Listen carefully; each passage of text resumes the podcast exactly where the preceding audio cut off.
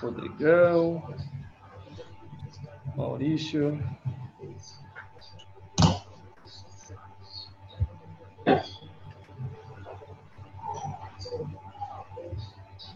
Tudo bom, pessoal? Sejam todos muito bem-vindos a mais uma live do Grupo GP. Estamos só organizando aqui.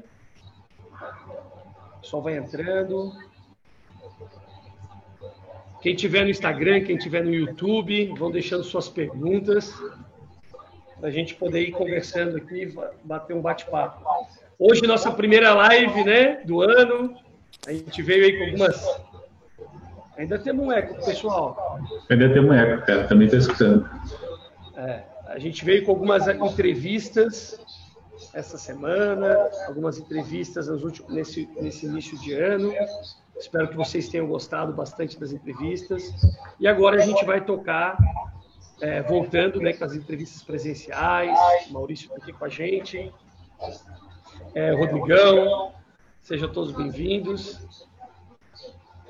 E vamos começar. Maurício, primeiro agradecer aí a presença. Pessoal, vou pedir para que a gente coloque no mudo, porque está tendo um eco, tá? Esse aqui é o que está com eco. Não, continua. Tá. Ó, eu, eu tirei o. Consiga... Eu tirei, botei o meu do Insta no, no mudo, tá? Tem um microfonezinho ali, é só botar no mudo. Eu acho que já deu certo, viu? Era o teu que tava pegando, Rodrigo. Já deu, deu. Vamos lá. Fala, Diogo. Agora a gente tá escutando só pelo Insta, Diogo.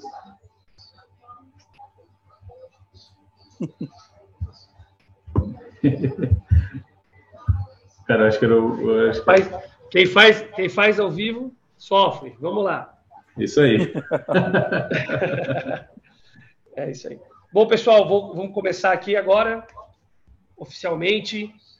Sejam bem-vindos a mais uma live do Grupo GP. É, eu sou o Diogo do Vale, um dos cofundadores do Grupo GP. Estou aqui com nosso sócio, Rodrigo Sardá, e um convidado super especial, Maurício Rui, que vai estar falando um pouquinho com a gente hoje sobre gestão de projetos, né? Esse tema tão importante, principalmente quando a gente fala de grandes empresas, mas a nossa ideia aqui também é como que a gente leva isso para o nosso dia a dia para quem está numa pequena e média empresa, como é que isso pode ser feito, quais são os papéis que a gente pode traçar, quais são as metodologias, os métodos né, que existem hoje quando a gente fala de gestão de projetos. Mas antes de começar, Maurício, seja bem-vindo. Se puder se apresentar um pouquinho, contar um pouco da tua história, a gente vai ficar muito agradecido. Claro. Em primeiro lugar, então, muito obrigado ao Grupo IGP por esse convite. Tá? É uma honra estar aqui com vocês. É, de coração mesmo, é tão bom estar conectado com pessoas tão boas e a gente fazer essa troca de experiência, né? Então, me apresentando rapidamente, meu nome é Maurício. Uh, eu sou gaúcho, eu moro em Curitiba já há mais de 10 anos. Tenho uma longa trajetória profissional na área de TI. Né? Hoje eu estou numa cadeira regional, então eu sou gerente de TI para Latinoamérica e Canadá para finanças. Eu não vou contar aqui muito da, do meu, da minha história dentro de tecnologia, porque esse não é o foco, mas eu vou focar um pouco dela em projetos, porque essa é a nossa intenção aqui hoje, né? Então, minha, história, minha jornada como gestor de projetos, como interessado em projetos, como praticante, começou lá em meados de 2006, tá? Na atual empresa onde eu estou hoje, onde é, foi quando a gente implementou SAP. Foi meu primeiro grande projeto. Na época eu não era Project Leader, era Project Member, tinha 20 e poucos anos, não vou, não vou falar muito para não integrar a idade, né? mas, mas comecei lá em 2006, então, fazendo parte de um grande projeto de implementação da SAP, que foi a implementação da SAP na companhia. Depois disso, eu comecei a, a ter esse interesse pela área, comecei a estudar, me desenvolver, acabei mudando várias vezes aí dentro do Brasil, fui para São Paulo, fui parar em Curitiba, passei por várias cadeiras como Project Leader, Project Manager, fiz minha pós-graduação ali em 2012 aqui na, na, nossa querida FAI, Business School aqui. Me tornei membro do pós-graduação em gestão de projetos. Me tornei membro do Project Management Institute. Maurício, então, dá um, um, ligar o microfone no teu Insta lá. No Insta. Uhum. Saindo? Fechou, agora sim. Boa. Então, uh, acabei me tecendo a minha carreira dentro de gestão de projetos, me solidificando muito. Nisso veio a conexão com o Scrum, com metodologias ágeis, eu posso dizer que a, a cadeira de gestão de projetos, ela sempre acompanhou a minha carreira, em seus diversos estágios, tá? Desde a, lá, desde a época lá de Project Member como analista, depois como coordenador, depois como Project Leader, como Project Manager, como gerente de programas de TI, que foi um dos meus últimos cargos aqui no Brasil, e atualmente também como, como gestor regional para TI, para finanças. Então, a gente faz muito, muito projeto, a tecnologia se entrega, integra dentro das empresas através de projetos, não tem como ser diferente. Então, isso acaba estando no meu dia a dia e é uma carreira que eu gosto muito. Tá? Então, eu sinto muito orgulho de estar aqui e poder compartilhar com vocês um pouco dessa experiência. Uh, o case que eu trouxe hoje para a gente conversar, é, ele está relacionado à nossa reestruturação de tecnologia da informação, está relacionado aos novos métodos que a empresa está adotando. E só para contextualizar um pouquinho para vocês o size disso, tá? Então, a Philip Morris é uma grande multinacional.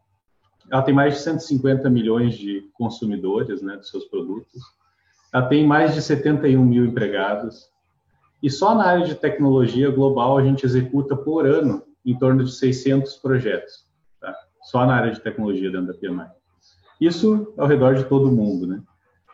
E a gente vem, a empresa vem de, tipo, nos últimos 20 anos, ela sempre foi muito sólida nessa questão de gestão de projetos e, a, e foi uma das principais adotantes ali dos métodos mais convencionais, mais tradicionais de gestão de projetos.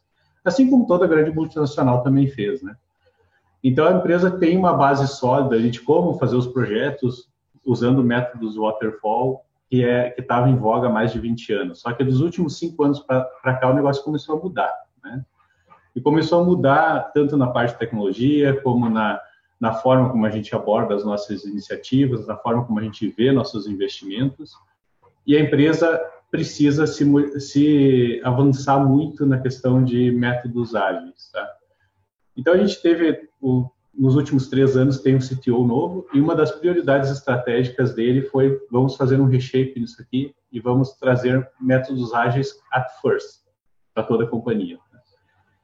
E isso gerou um grande desafio. Nesse grande desafio, a gente se reuniu, um grupo de project managers experiente né, na, dentro da companhia. Ao total, nós éramos em oito pessoas, e a gente montou um grupo de trabalho para fazer essa transição. Tá? Nesse grupo de trabalho tinha duas pessoas da Latinoamérica, eu era um deles, um colega meu da Argentina, dois colegas da Europa, um da região de Lausanne e outro da Polônia, duas pessoas da Ásia e mais uma pessoa dos Estados Unidos. Tá? Então, foram as, as oito cabeças, vamos dizer assim, que se juntaram para abraçar esse desafio e fazer a empresa transacionar. Né? E a gente teve muita mudança ali, muito aprendizado para poder fazer essa transição. Esse trabalho começou em 2000, meados de 2020. A gente executou ele durante todo 2021. Eu diria que a gente teve muito sucesso. Hoje, dentro da empresa, ah, dá para dizer que desses 600 projetos que tem por ano, uma boa parte é ou ágil ou híbrido. A menor parte hoje ainda é waterfall. Né? Então, a gente conseguiu fazer essa transição. E teve, tivemos muitos, muitos, muitos aprendizados. É isso que eu quero compartilhar com vocês aqui hoje. Aí, antes da gente entrar no case por si só, eu acho que vale a pena a gente. Eu vou falar muito de orientação a produto, orientação a projeto e tudo mais. Só que antes de fazer essa, essa entrar no mais detalhes do case, eu queria fazer uma pergunta aqui para o grupo IGP. Se todo mundo aqui tem uma boa visão do que, que é um produto, o que, que é um projeto waterfall, quais as principais diferenças entre eles, só para trazer uma base de conceito antes da gente começar a falar do que, que a gente fez e depois entrar no question and answers.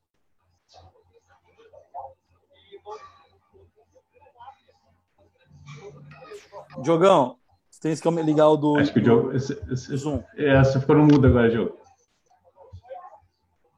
Não. Não. Agora é o fone vai. dele. É o fone dele.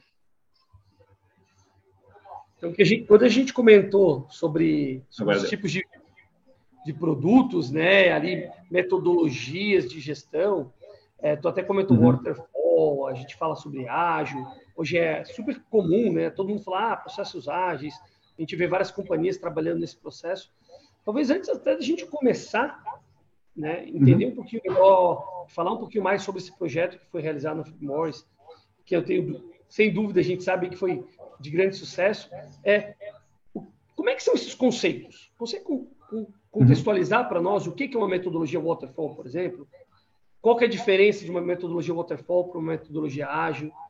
Isso eu acho que pode ser bastante interessante para quem está nos ouvindo. Vamos lá, vamos fazer, vamos fazer uma brincadeira aqui então, tá? Eu tenho dois amigos e eu vou tentar explicar, tá, pessoal? Como eu sou da área de tecnologia, eu evito falar de tecnologia nos meus bate-papos, justamente para ficar mais, mais, mais, mais, presente para todo mundo, mais entendível, né? Porque às vezes a gente usa muito termo técnico e isso acaba dificultando as coisas. Então eu vou usar um exemplo lúdico aqui. Eu tenho dois amigos, um chamado Diogo Vale, o outro chamado Rodrigo. Sardá. E esses meus dois amigos são dois grandes empreendedores, tá? Cada um no seu ramo de negócio. O Diogo é um cara arrojado, tá? Dono de uma grande construtora. É aquele cara que vai lá, busca tecnologia lá da China, traz para o Brasil e é o cara que, que tem uma construtora de porte que constrói pontes, estradas e tudo mais, tá? Revolucionário, tá? É aquele cara que está sempre inovando na empresa dele e o foco dele são grandes construções. Beleza? Já o Rodrigo, meu outro amigo, o Rodrigo é um cara de outro ramo de negócio. Ele é tão empreendedor quanto o Diogo, inovador, só que o ramo dele é o de alimentação, tá? E ele tem uma dinâmica diferente no negócio dele. Ficou claro os dois exemplos aí, pessoal? Tá, a única coisa, o, o, Rodrigo, o, Rodrigo, pode ser amigo do Diogo, porque o Diogo tá nadando no dinheiro, né? Não, mas o case vai ficar legal, ó. Vamos lá. Então imagina o seguinte, tá? E, é, e eu vou fazer bem lúdico, tá, galera? Para ficar bem entendido para todo mundo. Imagina uma, uma, uma região bacana ali, divisa ali do Rio Grande do Sul com Santa Catarina, termina as montanhas, tem o, os nossos famosos rios, ali tem o Rio Uruguai, que é enormezão. E chega uma e, e, a, e o governo decide fazer ali um empreendimento para unir algumas cidades ali, tá? E que tem que atravessar esse rio. Cara, é uma região bonita, fantástica ali, que vai ter que ser construída uma ponte de 5 km. Beleza? Aí, a empresa do Diogo, para variar, ganha a licitação e vai lá construir a, a essa ponte, tá? São 5 km e ele vai fazer isso em seis meses. Beleza? Então, o que que acontece? O Diogo vai lá, pega com a sua equipe, ah, faz todo um planejamento, porque ele tem muito processo de licenciamento, tem licença ambiental, tem contrato que ele tem que fazer, tem material que ele tem que importar de fora, tem maquinário que ele tem que colocar na obra, tudo tem que ser muito cronometrado. E aí um ponto importante, tá?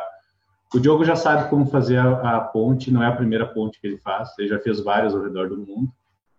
Ele sabe exatamente o que, que tem que ser feito e ele sabe todas as constraints tá, que vai ter nesse, nesse para a construção dessa ponte. Então o Diogo vai lá, faz um, uma etapa de planejamento de dois meses, planeja tudo, contrata tudo, cada um no seu time, faz um plano muito detalhado de, de mensuração de risco e faz com que o negócio aconteça numa sequência exata, de forma rápida, tá? E ele constrói essa ponte e entrega ela pronta ao final dos seis meses. Faça o exemplo. Ficou claro para vocês? Perfeito? Uhum. Tá. O que que, o que que esse projeto, isso foi um projeto waterfall, tá? O que que ele tem de, de, de grandes pontos ali? Primeiro, o escopo é totalmente definido no começo. Segundo, é uma coisa conhecida, é preditiva, a gente sabe o que, tem que ser feito, sabe quais são todas as etapas. E terceiro, e talvez o mais importante, o projeto ele só vê o benefício no final. Ou seja, a ponte só pode ser usada quando ela está totalmente pronta, liberada pela, pelos órgãos regulamentadores e tudo mais. Ficou claro para vocês? Isso caracteriza um projeto sim, sim. waterfall. Talvez, talvez no exemplo extremo, tá? Aí vem o Rodrigo. Rodrigo, como eu disse, Rodrigo é um cara visionário, o Rodrigo é um cara do ramo de alimentação, o Rodrigo olha aquele vale fantástico, olha como é que vai ficar aquela ponte toda estaiada, fantástica lá, e o Rodrigo pensa assim, cara, eu tenho que botar um restaurante ali, porque vai passar muita gente naquele lugar, o pessoal vai parar para olhar essa ponte, vai virar um ponto turístico, eu vou ganhar dinheiro ali. Tá? Só que o Rodrigo, ele, é, a empresa dele é diferente. Primeiro, ele não sabe quantas pessoas de fato vão passar ali. Ele não sabe do que, que as pessoas vão gostar. Não sabe qual é o horário que elas vão parar. Ele só sabe que vai passar bastante gente e ter uma oportunidade de explorar o negócio ali. Tá? Então, o que, que o Rodrigo faz? Ele começa lá com a estrutura mais básica que ele tem. Ele monta um carrinho de lanche lá. E ele começa a vender lanche na estrada. E vai medindo o público. Ah, esse cara aqui está pedindo café, esse cara aqui está pedindo lanche, esse cara aqui está pedindo almoço.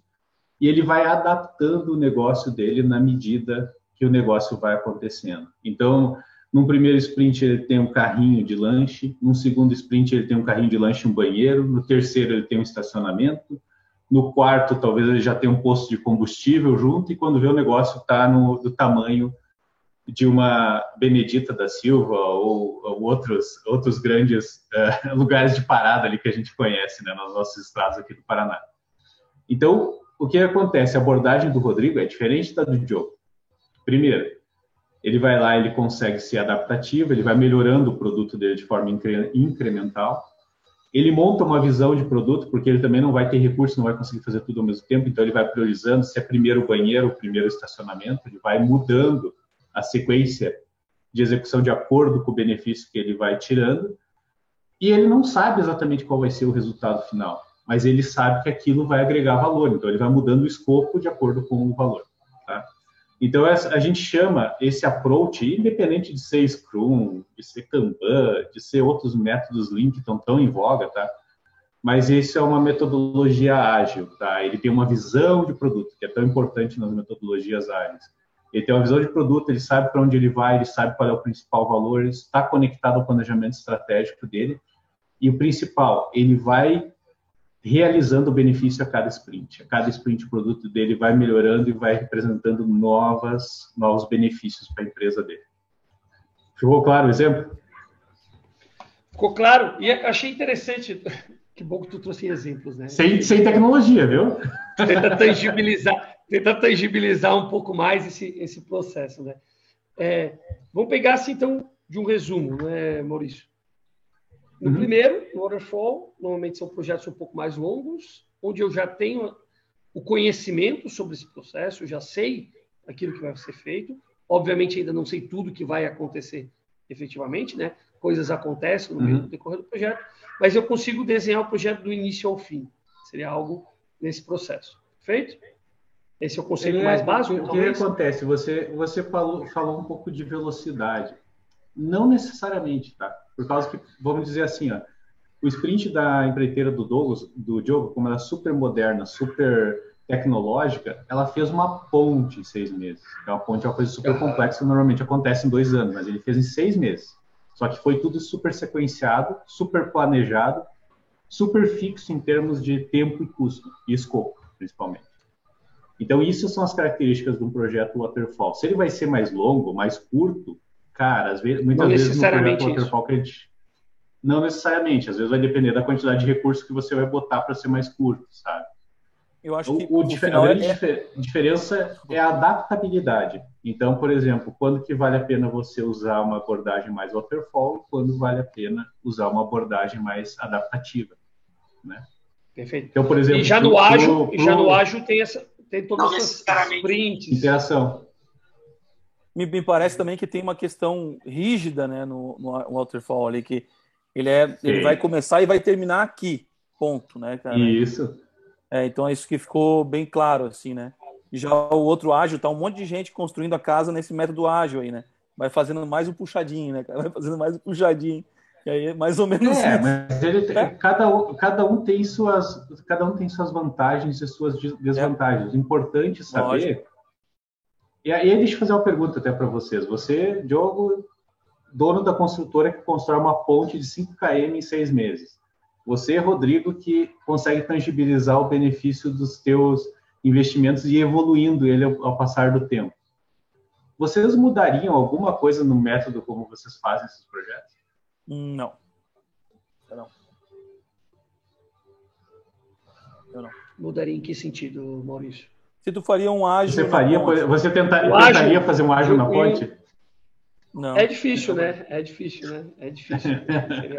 me parece muito mais complexo tu tentar ficar inovando no meio de um projeto de uma construção. Super conhecido. Super Porque assim, como ele tem começo e fim, né? É, tu sabe onde é que quer chegar exatamente.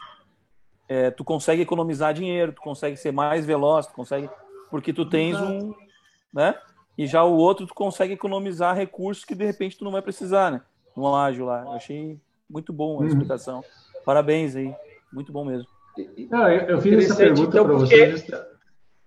Maurício, então, desculpa te cortar, mas assim, só vai lá, tentando concluir em cima desse processo. Então, as metodologias, talvez elas façam sentido para um determinado tipo de ou cadeia de produção, ou indústria, ou tipo de projeto uhum. que a gente vai estar adaptando. Então, dizer que ágil é melhor que uma metodologia waterfall seria incorreto o que está acontecendo hoje em dia no mundo, tá? E depois até eu mando umas, umas dicas de bibliografia aqui para a gente colar no link, tá? Para o pessoal acessar. Mas o que está acontecendo justamente no mundo com o passar, porque as metodologias adaptativas também não são tão novas assim, tá? Tipo assim, o Scrum foi escrito lá em 1970, sabe? Dentro do FBI. Então o negócio já existe faz um bom tempo, só que ele disparou o uso, as tecnologias mudaram, permite a gente ser mais adaptativo. Hoje eu vou dizer assim, em termos de, de projetos de tecnologia, que as metodologias adaptativas são a regra. O, o waterfall é a exceção, sabe? Só que o que então elas vêm evoluindo. Todas, por exemplo, todas as startups, se você falar de uma startup que ah, vamos começar com a metodologia waterfall, cara, os caras vão correr longe, porque não nasceram para isso e talvez até eles nem tenham uh, tão conectados às novas tecnologias que não faça sentido para eles, entende? Só que, só que isso não é verdade nas grandes organizações, sabe? Isso, isso tem um processo de maturidade também, sabe? É, tem coisas que vão ser waterfall e tem coisas que vão ser ágeis. Eu acho que o grande ganho do nosso processo de adaptação que a gente começou, e lembrando, hoje a gente uh, executa 90% dos nossos projetos ou são híbridos ou são puramente ágeis, e tem um, tem um meio termo também no meio, sabe? Mas uma, uma coisa que a gente teve sucesso ali, que foi logo do começo, foi identificar que nem tudo é rock, nem tudo é sertanejo, nem tudo é samba, sabe? A gente é, aceita, aceitou os três métodos e a gente conseguiu capturar logo no começo da nossa governança é qual método usar em cada tipo de projeto. Então isso foi um isso foi um grande learning que a gente teve, que a gente começou justamente por ali. Começou a olhar nossa governança, como a empresa prioriza seus investimentos, como que a empresa decide investir, quais são as características por trás de cada projeto. E lembrando que, que esse grupo era super multifuncional. A gente tinha gente de engenharia, gente de TI, gente de finanças, uma galera, gente de marketing, e a gente começou a discutir justamente essas adaptabilidades, né, cara? E a gente chegou à conclusão, logo nos nossos primeiros sprints, que a gente precisava de uma metodologia que fosse adaptativa a cada uma das situações, porque a gente teria ainda pela frente projetos de uma natureza e de outra. E, e, tu comentou, né, Maurício, que né, nessa tua jornada, tu tava quando tu, você apresentou, tu ainda citou um caso, né, que talvez uhum. a gente pudesse aprofundar um pouquinho mais. Conta para nós um pouquinho do, como é que foi esse processo, né? E aí depois eu queria entender um pouquinho, se puder colocar, é as principais dificuldades encontradas nesse processo. Acho que isso é muito, muito rico também. Liga o teu áudio. podem se conectar. Ah, tá desligado agora? Tá. agora eu parei de escutar, Rodrigo. É, Diogo, é, é contigo, eu só, só cortei um pouco. Não, acho que é isso. É isso. Se tá. puder contar um pouquinho mais para nós da, da, da, história, de como é que foi esse, essa, esse projeto, quais são os principais uhum. pontos altos, né? As dificuldades, porque eu acho que muitos de nós aqui, talvez, como tu comentou aqui, né, no caso da construtora, uhum. do restaurante, isso acontece no nosso dia a dia, né? E às vezes a gente tem dificuldade claro. até mesmo de identificar qual é a metodologia que eu devo adotar. Mas por que, por que essa metodologia e por que não a outra? Talvez contar um pouquinho claro. desse teu case, as pessoas podem se conectar também, e a partir daí a gente pode aprofundar. E eu peço para quem está no Instagram e no YouTube, coloquem perguntas, às vezes tem dúvida conceitual, quer entender um pouco mais sobre algum tipo de metodologia, por favor, também vamos colocar aqui. Perfeito. Então vamos lá, Diogo. Ah, começando lá do começo, né? Então, desejo do nosso CTO, a gente começou a ter alguns produtos dentro da, da, da nossa área de tecnologia como por exemplo as nossas iniciativas de B2C, não são vigentes aqui no Brasil ainda, mas fora já são bem comuns. A gente começou com as nossas plataformas de B2C, as nossas plataformas de marketing digital e tudo mais. E não tem como essas plataformas uh, serem uh, gerenciadas ou institu instituídas de forma waterfall, cara. É, o mundo é super dinâmico, tem que ser adaptativo, tem que estar toda hora adaptando, tem que ter time de projeto focado naquilo ali, time de produto. Então, uh, ali não tinha mais como ser do modo, do modo antigo que a PMI, uma grande indústria, estava acostumada a fazer mais de 20 anos atrás. Né? Então, o que, que acontece? A gente pegou num momento em que o waterfall era a regra e o ágil era a exceção. E a gente transformou isso ao contrário. O ágil virou exceção, o waterfall, o waterfall virou exceção e o ágil virou regra, tá? Só que como que a gente teve que começar, tá? A gente teve que começar pela parte de cima. A gente teve, uh, que isso foi um outro fator de sucesso que a gente teve. Então a gente foi lá, falou com vários VPs, fez, fez um onboarding deles, explicou uh, como que a gente estaria tratando, como que a gente estaria adaptando, ofereceu uma forma gradativa de como fazer a identificação desses investimentos já quando eles nascem. E ali, nesse momento que a gente chama lá de, de G0, tinha uma etapa de planejamento onde a gente identificava, ok, esse projeto ele vai para um método totalmente ágil, vai virar um produto, ele vai ser um híbrido, onde ele vai ter alguns boundaries ali no meio de tempo, custo, etc. E a gente vai executar do modo ágil, ou ele vai ser waterfall. Então a gente começou, começou já alinhando as expectativas com os VPs e com o nível C da empresa, porque senão o negócio não ia fluir, sabe? Eu me lembro de algumas discussões que teve com o pessoal de, de governança corporativa, com o pessoal da área de finanças. Algumas foram super hilárias, né?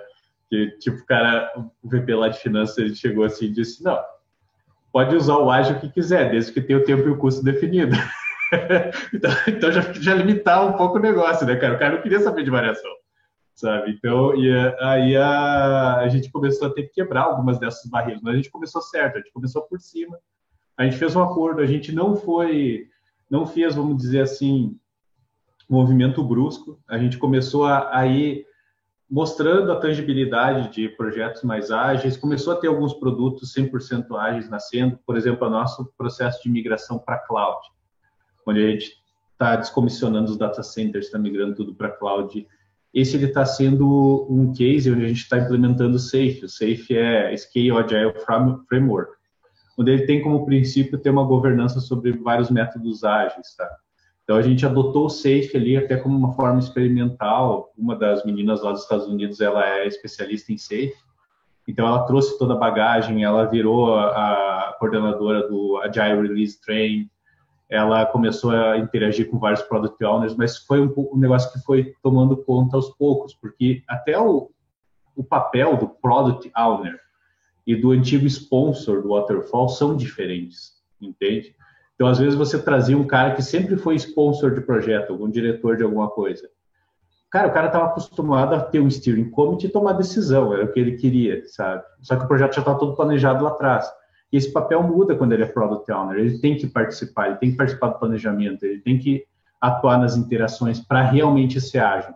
Então, esses papéis chaves começaram a mudar. A gente está hoje no estágio em que a gente é maioria ágil? Ainda não. O ágil ainda está representando, sei lá, uns 15, 20%, mas a gente está com muito híbrido no meio, sabe? Onde a gente respeita os boundaries, faz uma, faz, vamos dizer assim, uma etapa de pré-planejamento, descrevendo como se fosse um roadmap de evolução fixo do produto, e aí ali a gente aplica o método ágil, sabe? Nesse inter, intermédio. Então, isso está funcionando também. A gente vai chegar num ponto em que a gente vai está 100% ágil?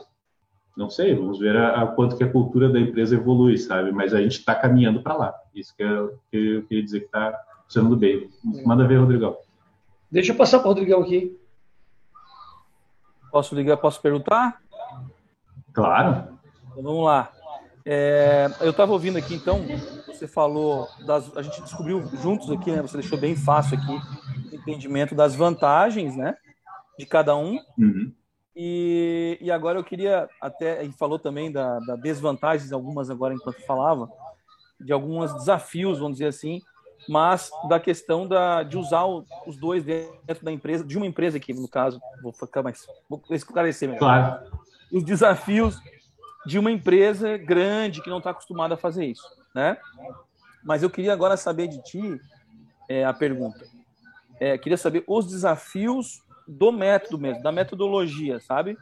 Não da, uhum. da questão de, da empresa que está acostumada a X, Y, mas da metodologia é, de cada uma delas, né? O desafio de cada uma delas operando mesmo, no dia a dia, né? Uhum. Ah, deixa eu pegar dois exemplos, assim, para ficar fácil tangibilizar, né? Eu diria que, que para quem está avançando nos métodos mais tradicionais, waterfall e tudo mais, tem uma grande, uma grande desafio que é você, que é na etapa de planejamento, sabe? Eu diria assim, ó, eu tinha um diretor da IBM, tempos atrás, que ele foi meu, meu gestor por um tempo, e esse cara, ele era, ele era conhecido por grandes projetos e tudo mais, né? E quando, eu na época eu, era, eu tinha meus, meu cabelo ainda, né? Vinte e poucos anos lá. E eu, quando eu, nas primeiras sessões que eu fui interagir com ele, que ele tinha, já era conhecido no mundo de projetos, né? E esse cara, ele, ele dizia assim, quando eu ia começar um projeto Waterfall, ele dizia, Maurício, você tem que se preocupar com três coisas. Ele dizia assim, escopo, escopo, escopo. Essa, essa era a mensagem dele, sabe? Aí eu dizia, como assim, cara? Daí ele, não, ó, 90% dos projetos que falham do, do, método Waterfall, você vai ver. Se você fizer um recordatório de trás para frente, você vai ver que o escopo não estava tão bem definido, sabe? E daí você teve mudança, você teve impacto de tempo, impacto de custo, você teve falha para montar a equipe. Ele disse assim, e tudo nasce lá no escopo. Então, se você botar muito esforço na fase de definição de escopo, de esclarecimento, de expectativa, de setar os boundaries do projeto, o resto do planejamento é consequência, e por consequência a execução do projeto. E ele estava certo, tá? Isso é uma das coisas que, até no meu, meus, eu não sei se eu mencionei ali, mas eu sou mentor dentro do Project Management Institute aqui do Paraná. E uma das coisas que eu, que eu sempre falo quando, quando eu pego algum Project Manager mais júnior que eu estou fazendo mentoria, ou, tô, a gente está conversando e ele decide usar o método waterfall, todos os processos lá do PMBOK, eu explico para ele, cara, muita concentração aqui, ó, escopo e o resto você vai ver que é consequência. E realmente, é o que faz sentido, tá? Esse eu diria que é o maior desafio, só que não é fácil fechar escopo não, viu? Esse é um dos maiores desafios que tem, fazer todo mundo ter uma visão clara do que, que vai ser entregue. Uma ponte talvez seja mais fácil, mas em sistema última, é super complicado. E a última pergunta aqui, é, eu, eu imaginava que fosse escopo, mas a última pergunta é: com relação à gestão, cara, botar uhum. lenha na fogueira aqui. É, o que, tá. Quais são os erros assim que o cara não pode cometer é, quando está fazendo a gestão de projeto? Ah, bicho, tem tanto.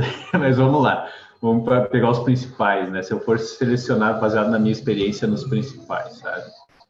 Uh, você não ter um gerenciamento adequado de stakeholders é outra coisa. Tirando depois do escopo é uma coisa que, que impacta muito. Cara, você tem que ter o teu stakeholder, o teu sponsor, o teu steering committee, a diretoria que está te suportando, você tem que ter eles muito perto de você.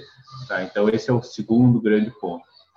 Aí terceiro, sem dúvida, é a formação da equipe, selecionar as equipes adequadas e que cada um saiba seu papel. Então ali entra de novo muito um papel de comunicação papel de alinhamento de expectativa, que daí o negócio começa a rodar direitinho, sabe? É, curiosamente, se você for perguntar de uma metodologia ágil, quais são os maiores desafios, um projeto 100% Scrum, que eu também já, já vivenciei alguns, cara, eu diria que o Scrum, ele também ele tem como, como base, é diferente um pouco do, do Waterfall, os desafios são outros, porque o projeto é mais vivo, as pessoas vão entendendo, mas eu diria que um dos principais papéis, é, um dos principais problemas do método Scrum é a definição muito clara das responsabilidades, porque como o projeto todo é adaptativo, é, é diferente, é um projeto que é muito mais pessoas, é muito mais interações, é muito mais dinâmico. Só que, cara, cada um tem que ter a sua responsabilidade dentro do projeto muito claro. E, e, e às vezes eu vou dizer que a maturidade para rodar um, um ágil bem ela tem que ser maior do que para rodar um waterfall. Porque o que, que acontece, tá? Você não, num waterfall, às vezes você identifica muito fácil quando alguma área não está entregando aquilo que é esperado dela.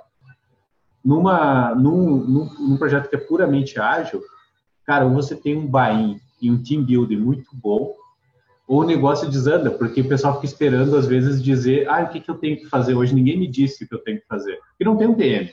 O time ágil que decide o que vai ser feito, sabe? Então, o nível de maturidade em times ágeis, para um, time, para um projeto, um produto, vamos dizer assim, produto ágil cumprir e avançar, respeitando ali os, os princípios do Scrum, os princípios de qualquer metodologia ágil, ele está muito focado em autonomia das pessoas, sabe? E às vezes as empresas não estão preparadas para isso. Então, a tipo ver. assim, você fazer um team building, você identificar e, e, cara, o pessoal às vezes subestima. Ah, ágil é mais fácil. Não, cara, ágil é mais democrático, é mais livre, Isso. é mais é mais interativo, é mais construtivo. Mas eu acho que às vezes é muito mais difícil do que fazer fazer um waterfall para algumas situações por causa que, cara, é, o pessoal, o nível de maturidade humano, tem que ser né, mais alto. Aí começa a entrar Fator gente. Humano. Aí se o cara se perde, o cara fala de uma maneira, o outro entendeu de outra, já saiu tudo torto. Não. Cara, é muito, é muito simples. Vamos, vamos, pegar, vamos pegar o exemplo ali da, da lanchonete de novo, né? Que virou um mega restaurante. Tem como isso acontecer se o dono do empreendimento não estiver próximo da equipe que está executando, Exato. se não estiver lá dizendo o que, é a prioridade, o que, vai acontecer primeiro, o que vai acontecer Ótimo depois? Exemplo. Não vai dar certo. Então o dono tem que estar tá perto. É diferente do, é diferente do dono da ponte lá que o Diogo estava construindo. O dono da ponte é o governo que assinou o cheque ele não precisa estar ali, ele sabe o que o jogo vai entregar no final, entendeu? Exato. Muito bom. Essas são as diferenças. Boa, vai Diogo. Eu já roubei muito tempo aqui. Manda lá, manda lá, cara. Vamos respondendo perguntas. Eu vou navegando no caso aqui. Eu tomei alguns é. talking points aqui, mas eu, eu deixar vocês perguntar. Eu vou pegar essa linha, Maurício, que o Rodrigão falou sobre governança, né, e sobre a gestão. Como é que funcionou nesse teu projeto essa questão da, da governança? E como é que vocês conseguiram passar né, frente, uma vez que tu tem tantos, tantos diferentes stakeholders? Uhum. Cara, foi, vamos lá. Como eu disse, a gente pegou, identificou primeiro alguns stakeholders chaves, né, para serem, não vou dizer que eles fossem os product owners, mas eles eram os grandes sponsors, né? Então, é nível C, a gente estava com o nível C de estratégia, apoiando a iniciativa, o nível C de tecnologia, o nível C de finanças, apoiando a iniciativa, tá? E a gente montou uma espécie de Product Owners a nível de VP, tá? Então, a gente, como a gente decidiu fazer do modo ágil, já pré-acostumando o pessoal, então a gente tinha nas nossas sprints as priorizações, onde o VP ou o diretor delegado participava, a gente decidia quais seriam os próximos steps do nosso Scrum, a gente dava muita visibilidade. Eles participavam tá, dos, nossos, dos nossos sprint plan e do que a gente ia fazer. E assim a gente ia priorizando. Olha. Primeiro a gente priorizou, por exemplo, uma coisa que a gente fez logo no começo, que também deu super certo. A gente tornou flexível, ou tornou, vamos dizer assim, muito claro o que, era esperado em cada gate de governança. Então, olha, no investment, uh, quando a gente vai fazer a análise de investimento, ver se o investimento é feasible, né? Então, ah, o que, é esperado nesse, nessa parte de viabilidade? Ah, tem que ter o envolvimento dessa área, dessa área, dessa área, tem que ser feito isso, isso, isso, isso independente de ser waterfall ou produto ou ágil, tá? Aí, é, no próximo gate, preparação de planejamento, tá? Ah, beleza, a gente decidiu que é um produto, isso aqui vai por uma linha. Ah, aqui é não, a gente decidiu que isso é um projeto. Beleza, vamos preencher a documentação e planejar isso. No modo waterfall, como ele tem que ser planejado. Então, ali a gente estruturou uma espécie de checklist ou de guideline por gate. Isso foi uma coisa que foi legal porque a gente conseguiu treinar nossos times de gerentes de projeto, nossos times de envolvidos com projetos de uma forma muito, muito, muito, muito uh, tangível. Todo mundo sabia o que tinha que ser feito em cada projeto deu claridade. Aí o segundo ponto que a gente fez que deu super certo foi montar as Community of Practices. Então a gente montou Community of Practices global, um por cada região do, do mundo, né? Onde a gente pegava, fazia o, a demonstração dos guidelines que a gente tinha criado, fazia as conexões com as políticas e escutava o que, que precisava ser modificado. Então a gente tinha o top-down que vinha da, do nível C e da, dos VPs e tinha também o bottom-up que colaboravam. Então a gente escutava a comunidade também para ver se aquilo estava dando certo, a aplicabilidade prática. E daí a gente também começou a, a ver as outras prioridades ali, por exemplo, ah, quais são os treinamentos que a gente está precisando, quais são ah, os pain points que estão acontecendo na prática dos projetos, o que, que, tem, que poderia ser melhor. Então a gente começou a divulgar esse esse processo e foi ganhando uma comitiva, né? Então a última community of, practice que a gente fez, a gente está fazendo agora uma por quarter aqui na, na América Latina. Mas a última que a gente fez teve 100 gerentes de projetos conectados, sabe? Escutando, participando, dando seus feedbacks. Então, isso começou a ganhar corpo. E por isso que a gente conseguiu avançar, porque aquelas evoluções que a gente estava fazendo começaram a fazer sentido, sabe?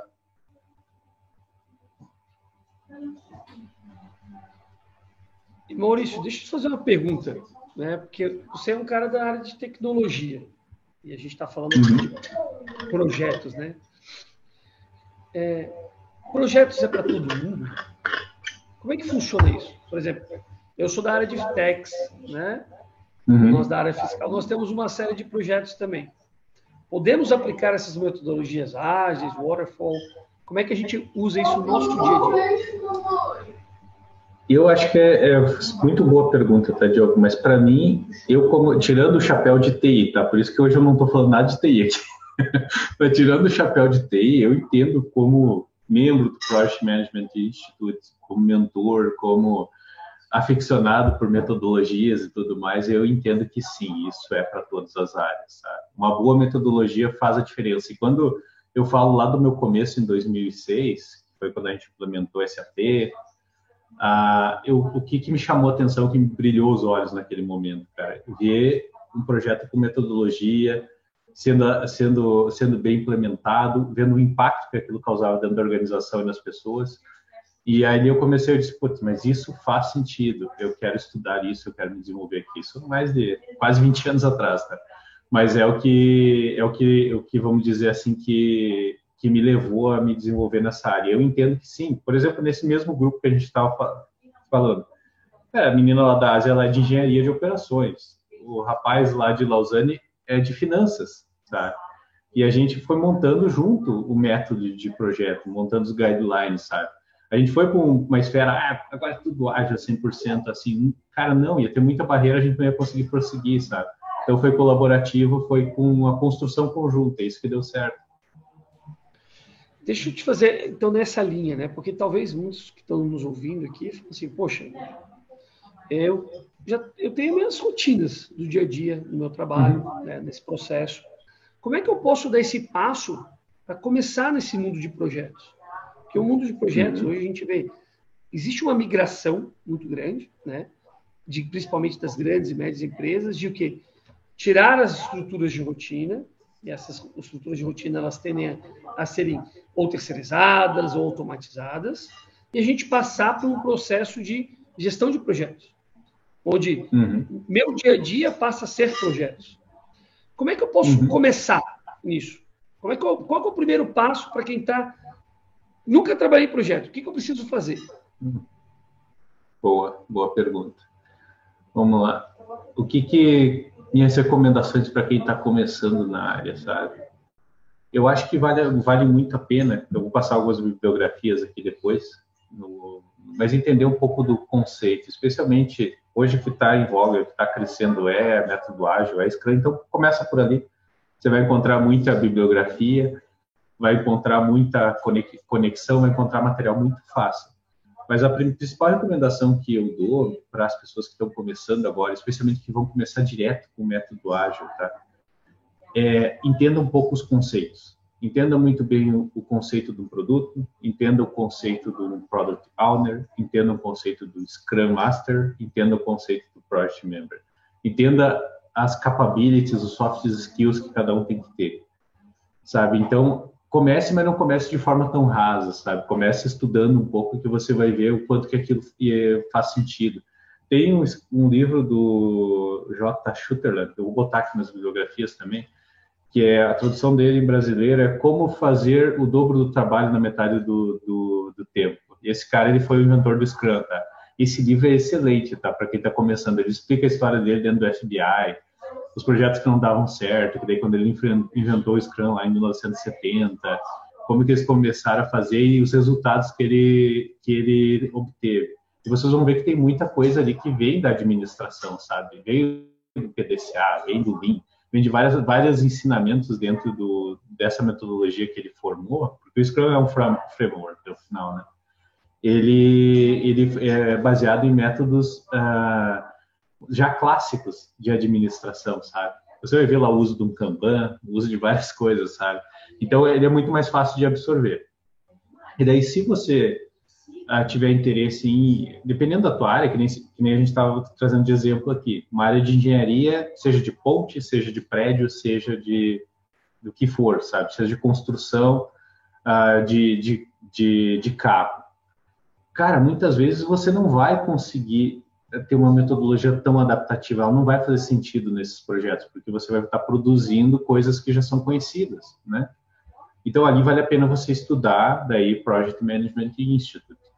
Uma coisa que eu, uma coisa olhando para o futuro, que para quem é mais uh, aficionado, se você pegar o PMBOK lá, que a sétima edição que agora saiu uh, no, no Project Management Institute, você vai ver que uma boa parte dele fala de métodos ágeis, fala como sobre se adaptar. O próprio Project Management Institute lançou agora o Disciplined Agile, que é justamente um agile under under under alguma, algumas limitações, mas que funciona muito bem para método híbrido, sabe? Então, cara, tem muita coisa ali.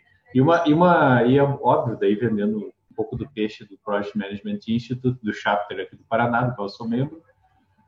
Procurem o PMI Chapter, a gente vai estar disposto a ajudar vocês nessa transição. Tá? Tem processo de mentoria, tem processo de coaching, tudo que vocês precisarem. Porque é exatamente isso, né, Maurício? Porque assim, ó, talvez o pessoal tá, tá aqui e fala, poxa, eu não conheço nada, não sei por onde começar, posso talvez uhum. começar com um livro, fazer algum curso, e aí com isso a gente vai criando essa bagagem, né? Porque eu acho que tem um, tem um tempo de aprendizado, né, pessoal? A gente fala muito aqui né, no Grupo GP que, que tem, tem o seu tempo. A gente não vai começar hoje, vai sentar dois anos está sentado na cadeira de diretor. Mas, obviamente, a tua jornada ela vai, vai permitindo que, que tu vá, vá, crescendo, vá se desenvolvendo e automaticamente vai, vai trazendo novas habilidades para dentro desse teu cartel né, de, de, ferramentas, vamos assim dizer, né, da sua bolsa de ferramentas. E aí, Maurício, assim, ó, comecei. Aonde que eu posso atuar como project manager? Cara, tu, eu vou dizer assim, atua dentro da tua própria área, que é, que é o. Porque no momento que você começa a estudar alguma metodologia, você começa a ver oportunidades, sabe? Você não precisa, às vezes, de um projeto formal, com orçamento, com tempo e custo para praticar. Você pode, por exemplo, pegar. Cara, vamos pegar um exemplo simples. Ah, uma mudança de escritório, uma, um evento né? Vamos pegar assim, olha, vamos organizar um evento. Cara, você pode aplicar um Scrum tranquilamente, uma outra metodologia, para você fazer o planejamento e fazer o negócio sair certinho, sabe? Você vai ver o quanto de valor isso vai agregar. E é por isso que esses métodos crescem tanto, porque eles tornam um pouco mais uh, estruturados, vamos dizer assim, a organização de, de, de projetos formais ou até de atividades informais. Você vai ver o, o benefício do planejamento no final, sabe? Então, dá, dá sempre para atuar no dia a dia. E, e, o detalhe, aí é parafraseando o Einstein, sabe? Depois que o pessoal estuda e começa a praticar gerenciamento de projetos, você começa meio que ver tudo como um projeto, sabe? É super complexo. Verdade, cara. Tudo, tudo, é, tudo, é, um projeto, tá certíssimo, né? É? E se o cara tem seu projeto isso... de vida. Exato. E se o cara não tiver um projeto, ele tá perdido, ele tá vagando, né, cara? Eu falo isso aí, o uhum. cara, o cara na vida ele tem que ter o projeto dele, né? Onde é que ele quer chegar esse ano, daqui a 10 anos. Isso. Né, cara? Simples assim. Eu tinha uma pergunta, Diogo. Vocês querem quer ficar um pouquinho mais dentro desse tema ou eu posso, posso entrar na. Eu vou mudar um pouquinho o rumo. Posso? Vai lá. Pode mudar, claro. pode mudar sim, Rodrigão. Depois eu queria voltar só com alguns conceitos, tá, Maurício? O pessoal está aqui no grupo pedindo claro. alguns conceitos, o que é Project Owner, por que, como é que funciona isso. Talvez a gente falar um pouquinho dessa estrutura, né, para saber, poxa, se eu estou começando, onde é que eu posso ir? Ah, já tenho um pouco mais de experiência. Será que eu posso ser um Project uhum. Owner? Será que eu posso ser um Project Leader? Qual é a diferença de Owner para Líder? né? Isso tem a ver com metodologia, mas aí a gente pode avançar. Claro. Rodrigão, toca lá, depois a gente Vamos vem. Lá. Tá. Isso. É isso aí, beleza. O áudio do, do Diogo tá com um pouco de gente em volta. Ali. Mas vamos lá. É, eu quero te aproveitar aqui, né, cara? Vou, vou usar tudo que eu, que eu posso aqui nessa live. Mas para a parte aqui da gestão, né? Tu chegou a comentar ali, chegou a comentar uma hora. Tem, tem algum lugar que tá. Ô, Diogo, o teu áudio no Instagram, fazendo favor lá. Tem um áudio aberto, acho que é no Instagram, não. Eu tô, eu tô multado aqui, Rodrigão. Tá, então vamos lá, vamos lá. Então, assim, a pergunta é: tu chegou a falar sobre gestão, tu chegou a falar ali, uhum. Deu um exemplo que me acendeu uma luz, eu fiquei pensando, assim, isso acontece muito, né? É, quando aquele funcionário que, ah, o que, que eu tenho que fazer mesmo? Isso aí acontece muito. Que o cara tá lá, tá, porque o cara que é um empreendedor é aquilo ali que tu falou. Todo dia o cara tá fazendo um projeto se adaptando. Todo dia praticamente é isso, porque a gente não sai fazendo coisa investimento se não tiver conquistando várias milestones, né? Então vai conquistando e vai e continua investindo e vai crescendo os braços da, do projeto, né? Então assim, esse funcionário ali que às vezes está perdido, tu tens alguma dica de como não deixar isso acontecer? Qual que é a dica que tu dá para não deixar isso acontecer? Tu pega, pede para ele toda hora feedback, ou tu pede para ele levantar a mão quando acabou. O que, que tu faz aí? Conta o teu, o teu segredo aí. Vamos lá.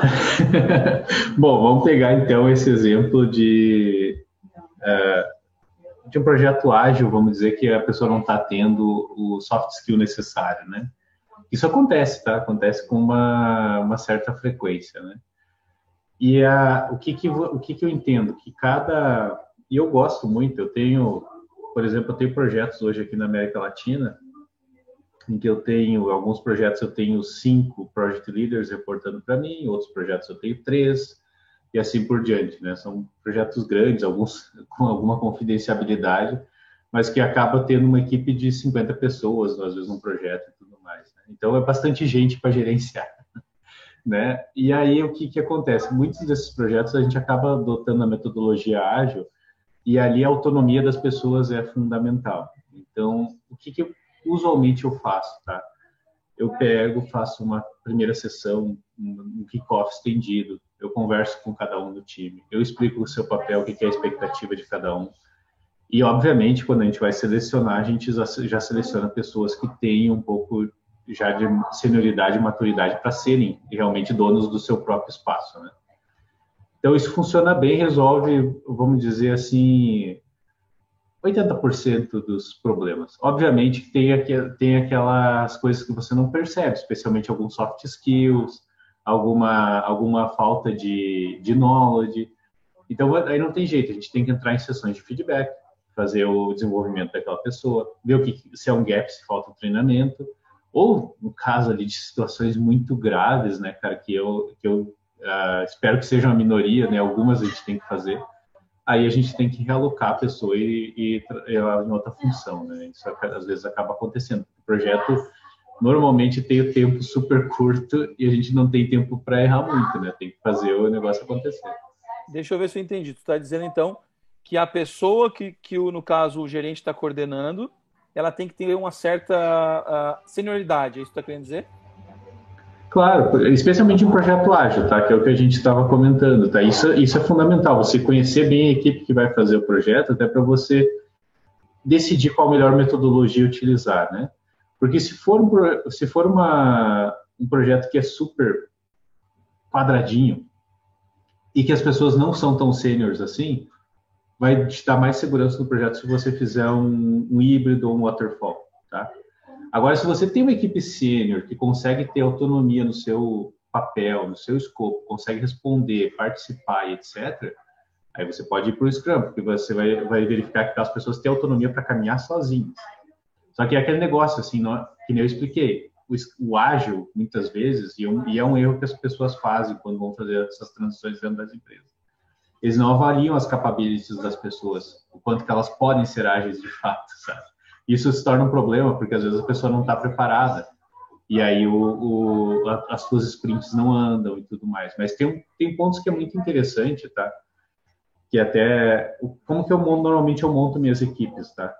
Eu monto minha equipe com um mix de profissionais. Tá? E o mix de profissionais que eu digo são profissionais às vezes com alta senioridade, profissionais com média senioridade ou com baixa senioridade, mais júniores, vamos dizer assim. O que, que o Scrum favorece muito nesse tempo, tá? Isso é um ponto muito importante que você falou da, da questão de pessoas, tá? Como ele é super interativo e os entregáveis são comuns, esse ambiente desenvolve mais os júniores. Só que você tem que ter os sêniores para eles se apoiarem. Então, o que, que você acontece? Você dá, você pega, por exemplo, eu tenho um exemplo, tá? Eu tenho um projeto SAP rodando, tá? Aqui. Eu tenho, nesse projeto, cara, tem diversos. Ó, eu prometi que não ia falar de tecnologia, mas deixa eu pegar só esse, esse exemplo. eu, tenho, eu tenho lá um escopo de processo de venda dentro desse, desse projeto que é super crítico. Então, eu tenho, tenho, curiosamente, eu tenho três níveis de profissionais. Eu tenho um super especialista, eu tenho um médio especialista e eu tenho um profissional mais júnior, tecnicamente falando, tá? E com diferentes soft skills também. Uhum. Só que eu dei uma meta comum para eles. Tá? O Scrum Master, no caso que está gerenciando eles, passou uma, um objetivo comum. Vocês três têm que desenvolver isso. Então, o que acontece? O sênior acaba tendo um papel mais de mentor e atuando na parte mais crítica. Ele acaba delegando para o júnior e para o pleno algumas atividades e nisso eles aprendem. Isso. Então, então tem que saber desenvolver as pessoas também nesses projetos ágeis e ter um bom mix de profissionais para mim é fundamental, sabe? É isso aí. Uma coisa, primeiro, fazer um comentário muito bacana, né? É, que, que tu tem o um nome para todas as coisas que a gente passa no dia a dia, né, cara? Nada melhor do que um profissional. É verdade, né? Segundo que eu lembrei de uma coisa que tu falou, ah, na época que eu tinha cabelo, vai chegar a minha época também de não ter cabelo daqui a pouco. É. Mas assim, cara, que bacana isso, né? Então, assim, é, realmente acontece isso do, de tu ter uma transferência de conhecimento muito rápida quando tu tá né, nessa coisa meio startup, né, que é no Scrum. É, e é uma estratégia bacaníssima que tu falou, um insight muito massa, que eu acho que quem está assistindo aí, é, hoje não são tantas pessoas, mas isso aqui vai correr o YouTube aqui e vai vagar pela, pela, por toda a eternidade, né? Mas o que acontece? é muito massa esse insight, que é tu, colocar um cara sênior e depois tu rodear ele de outras pessoas uhum. não tão sêniores, né? Pessoas júniores, para que aquelas outras pessoas aprendam rápido. É uma forma de tu ensinar as pessoas rapidamente e de uma maneira produtiva claro. também. É muito massa, cara. Pô, muito massa. Valeu, valeu. Tem processo, tem processos, Rodrigo, dentro do Scrum, porque o, Scrum tem uma coisa que o pessoal às vezes uh, subestima, sabe? Mas é, é, um bom Scrum ele é uma ferramenta de, de maturidade dentro da empresa, sabe? Eu diria que assim que a cada projeto Scrum que o time faz, o próximo eles já estão melhores. A cada interação de sprint tem um processo que a gente chama de sprint review, onde a gente sempre tem um momento de feedback, é o que deu certo, o que tem que melhorar para a tipo, próxima sprint. O debriefing, né? Ou o debriefing. melhoria contínua. Então isso é muito rico, sabe? Isso é muito traz rico. muito desenvolvimento. Na parte de tecnologia nem se fala, porque você é. consegue desenvolver novos skills técnicos também nas pessoas, então é muito bacana. É, no caso do marketing, tu falou, né, que isso está, esse Scrum está espalhado aí na administração e realmente até no marketing, né? No marketing a gente chama aí de é, melhoria contínua ou então growth hacking, né? Que é fazer os experimentos isso. ou customer creation que tem lá tudo lá e testa uma coisa, deu certo, vai para a próxima. Testa a próxima, deu certo. Exatamente. Enfim, é, é eu, eu, me identifiquei muito com a tua área, aí, apesar de não saber todos os nomes exatos, né, cara? Mas achei muito bacana tu conseguir dar o um nome para as coisas e já me deu um monte de insight aqui. Eu acho que para todo mundo que tá assistindo aí. Jogão, tu quer fazer mais alguma pergunta? Vamos lá, eu queria voltar um pouquinho nos conceitos, Maurício. Se a gente puder Vamos trazer lá. um pouquinho eu sei que é, talvez quem está nos ouvindo aí, a gente falou um monte sobre metodologia, as diferenças de, de metodologia waterfall, metodologia ágil. Conta para nós um pouquinho dessa estrutura, né? Principalmente quando a gente está falando de ágil, a gente ouve tanto isso uhum. nos mercados, falar, ah, tem vaga para product owner, tem vaga O que, que, são isso? Como é que é essa estrutura? Como é que a gente consegue ajudar as pessoas a também se colocarem dentro de uma posição dessa dentro, dentro de uma grande companhia? Perfeito. Vamos pegar, vamos pegar o exemplo ali, vamos voltar no exemplo da, da do empreendimento do Rodrigo para exemplificar os papéis. Então tá. Primeiro papel, tá? No empreendimento do Rodrigo, lembrando, começou com um carrinho lá de cachorro quente, foi para o quiosque, foi para um restaurante, foi para um Benedita da Silva lá, com pôster e tudo mais, né? Então foi evoluindo. Eu vou começar pelo, pelo principal papel, vamos dizer assim, ou um dos. Dentro do Scrum não dá para dizer que existe papel central, né? Talvez o mais próximo disso seja o Scrum Master, mas vamos, vamos olhar o começar do princípio. Quem vai liderar a, a iniciativa, né? Então, o papel do Product Owner, tá? O Product Owner, ele não é o cara que vai fazer o quiosque, ele não é o cara que vai é, botar a mão na cozinha, mas ele é o cara que vai determinar as prioridades e o caminho para onde o produto vai. Tá? Quem seria o Product Owner nessa, nesse papel do, do, empreendimento? Seria o próprio Rodrigo, tá? o dono do empreendimento. Ele vai dizer o que, que é prioridade, ele vai comunicar à equipe dele acerca do que tem que ser feito. E olha que legal essa frase, tá? Ele vai comunicar a equipe dele, o Scrum. Ele não vai ter um intermediário. Começa por ali, tá? O Product Owner, ele define as prioridades.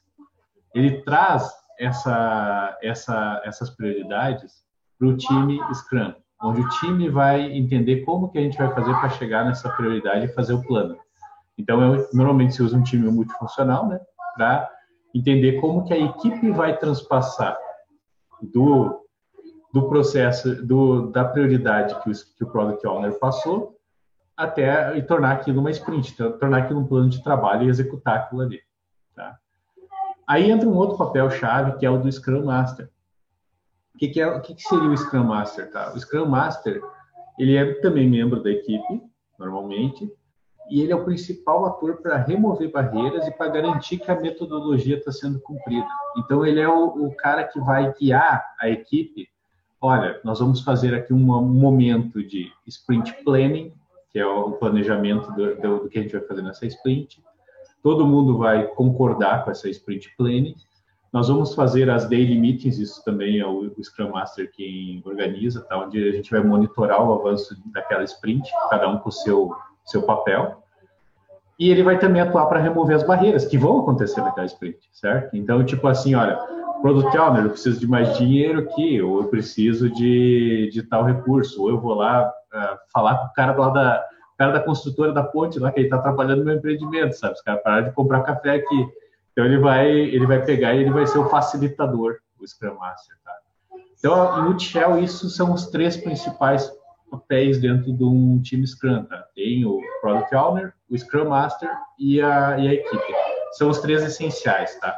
Depois a gente vai, tem umas escalas, eu vou passar também o material aqui do grupo, que é muito bacana, e quando isso começa a crescer, porque equipes de Scrum, via de regra, tem isso é o que prega a metodologia, tá? Elas têm um tamanho limitado. Tipo assim, uma equipe Scrum não deveria ser maior do que a quantidade de pessoas para dividir uma pizza, uma máxima que a gente usa, sabe?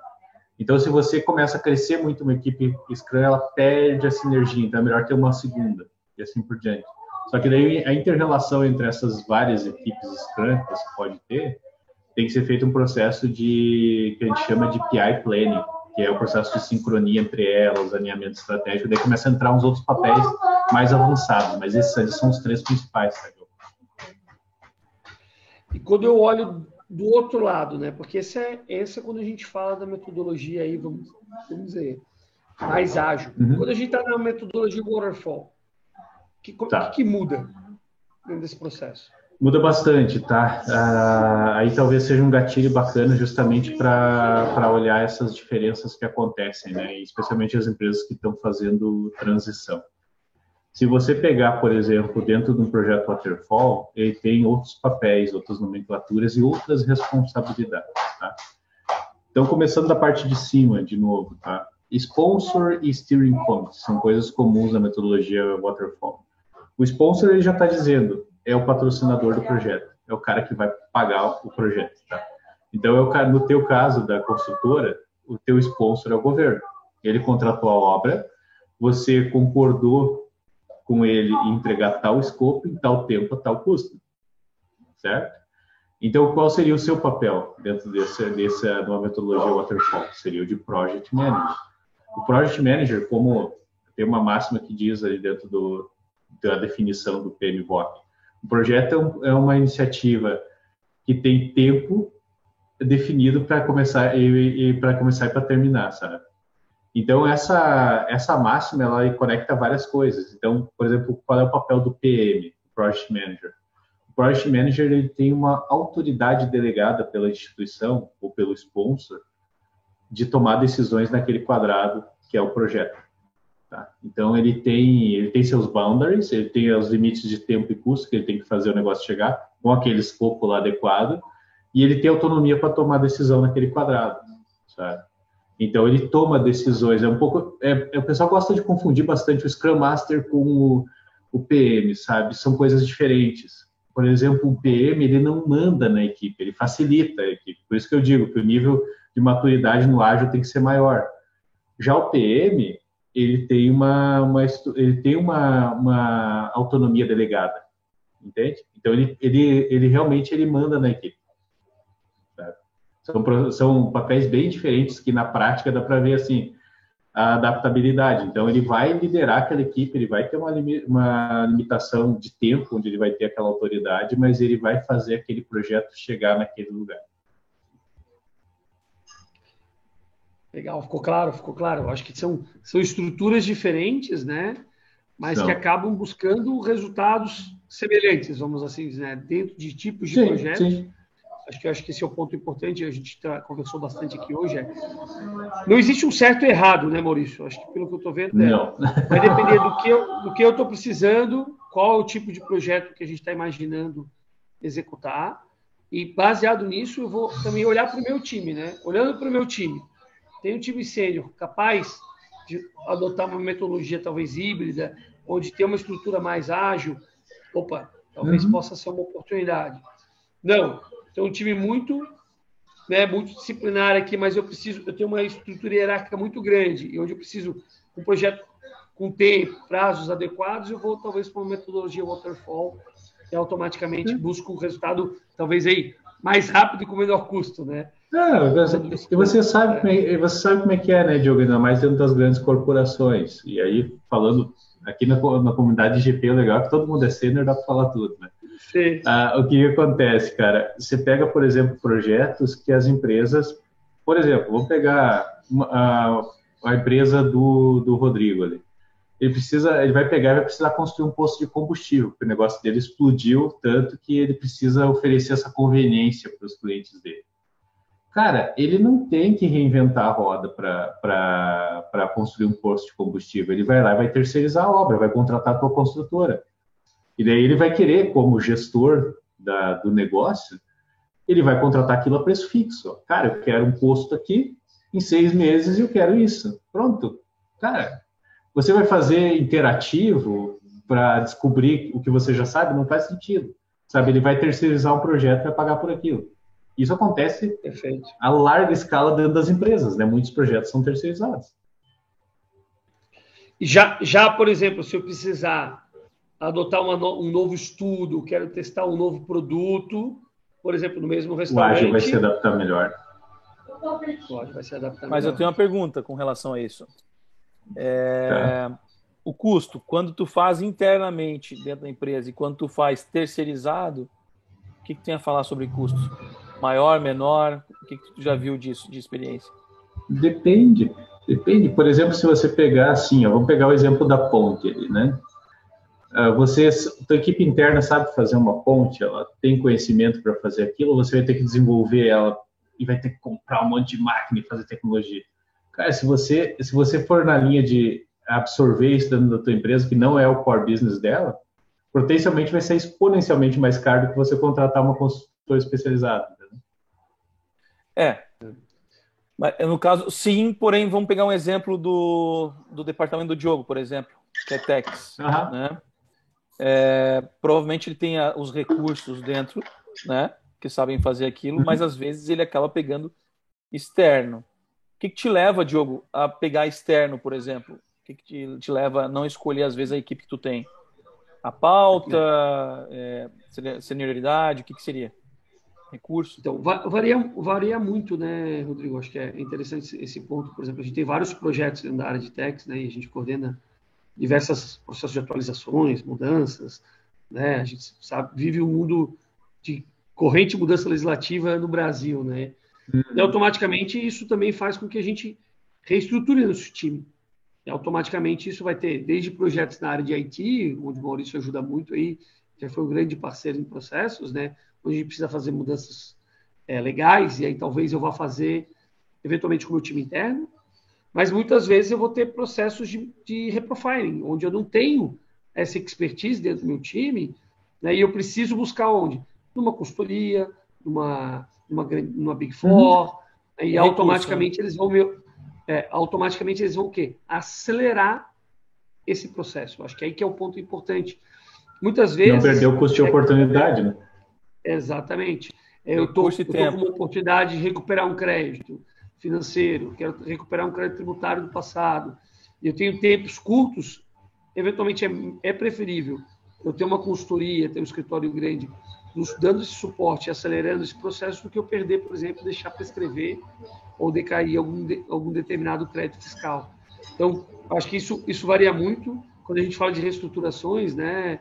Por isso uhum. a gente uhum. fala muito né, das nossas áreas como um todo, a, própria empresa está passando por uma grande processo de transformação, é, querer fazer tudo é, é, é, é, perigoso. Por quê? Porque nem sempre a gente tem todas as, a, as habilidades dentro de casa. E desenvolvê-las pode demorar muito tempo. E aí a gente uhum. pode ficar para trás. Então, a nossa concorrência, automaticamente, se, se tiver essa capacidade mais rápida, ela vai acelerar os processos e a gente vai ficar para trás. Então, é, medir tempo, recursos, né, habilidades, capacidades internas, eu acho que esses são, são pontos super importantes quando a gente vai definir um time de projeto que pode ser híbrido, inclusive. Né?